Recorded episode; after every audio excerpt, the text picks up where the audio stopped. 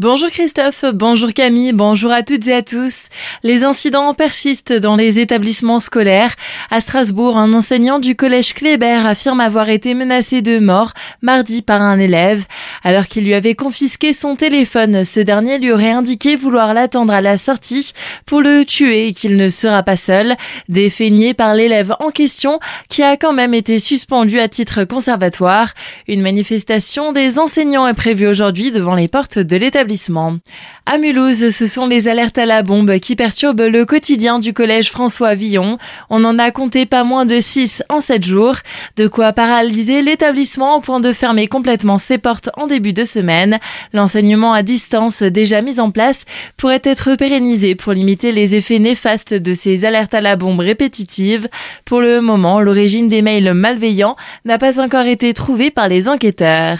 Feu d'hiver avec 23 ans de prison pour l'homme qui avait défenestré son ex-femme à Colmar.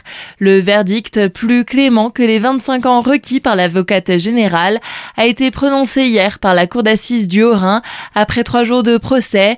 Le 3 juin 2021, ce quinquagénaire avait fait basculer son ex-femme dans le vide à l'issue d'une dispute depuis le huitième étage d'un immeuble situé route de Célestat à Colmar. Il aurait ensuite jeté des canettes de bière en direction du corps inanimé. La victime n'avait pas survécu à sa chute. Rassemblement en solidarité avec la Palestine à Célestat. Une trentaine de personnes se sont retrouvées hier après-midi vers 16h30 sur la place de la gare dans le cadre de la journée internationale de solidarité avec le peuple palestinien. Dans le Nord Alsace, une zone de rencontre va voir le jour demain à Niederbronn-les-Bains. Celle-ci se situera au niveau de la rue Clémenceau sur le tronçon de rue à sens unique qui passe entre le parking de la place des Ternes et la place du bureau central. L'objectif est d'y voir la circulation apaisée et l'espace public partagé. À Bichevillers, la représentation de l'humoriste Bernard Mabi prévue demain à la MAC est annulée. Si vous avez acheté un billet sur le site de la MAC, vous serez automatiquement remboursé d'ici 10 jours. S'il s'agit d'un billet acheté sur place, il faut vous manifester auprès de l'accueil de la MAC. Et enfin, pour les tickets réservés sur les réseaux extérieurs, la demande de remboursement devra s'effectuer auprès du réseau en question. 24 heures pour parcourir la plus grande distance possible au profit du Téléthon. La troisième édition des 24 heures de Célesta débute dès demain 20h au Grubfeld.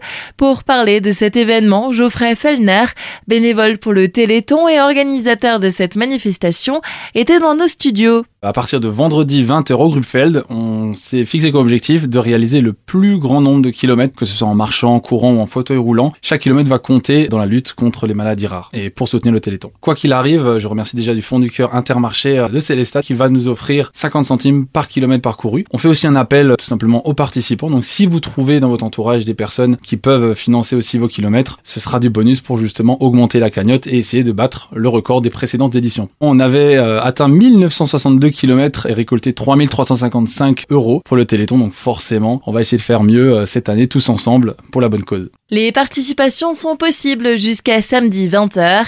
Cette année, des tartes flambées à consommer sur place ou à emporter et une tombola seront aussi proposées. Retrouvez l'entretien complet avec Geoffrey Fellner sur notre site azur-fm.com. Et c'est le premier dimanche de l'Avent ce week-end.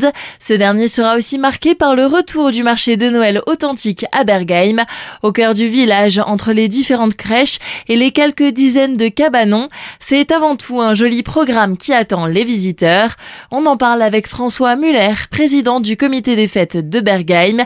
Il était au micro de Thibaut Kempf essentiellement du monde associatif qui expose et qui vend des produits, euh, notamment euh, tout ce qui est petite restauration euh, sur le marché de Noël, qui démarre vendredi à 16h avec l'inauguration et la musique de Saint-Hippolyte qui viendra nous donner un petit concert. Nous avons samedi un concert de cornemuse de 11h à 17h et dimanche le 3 décembre nous avons une chorale des enfants de la République tchèque qui nous donne un concert à l'église à partir de 17h. Là aussi, retrouvez toutes les informations sur notre site internet azur-fm.com.